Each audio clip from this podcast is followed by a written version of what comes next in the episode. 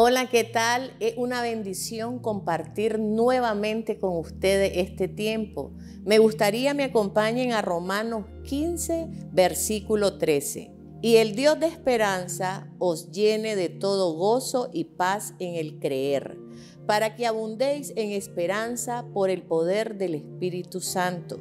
Nuestro Dios es un Dios de paciencia y nosotros como seres humanos caminamos muy acelerados y muchas veces queremos esas respuestas de las peticiones que le estamos haciendo al Padre de la manera más rápida que puedan ocasionarse.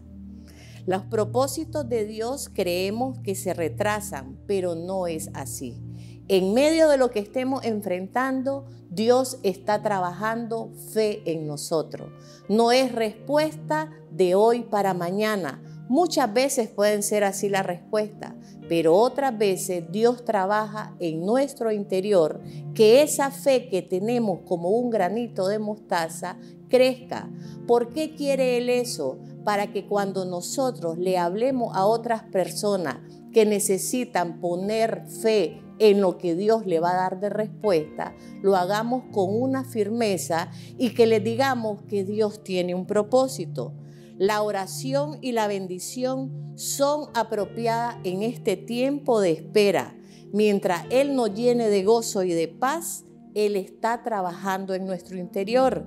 Nosotros debemos de mejorar nuestra relación con Dios, porque en lo que tú estés viviendo y en lo que yo esté viviendo, Dios está trabajando.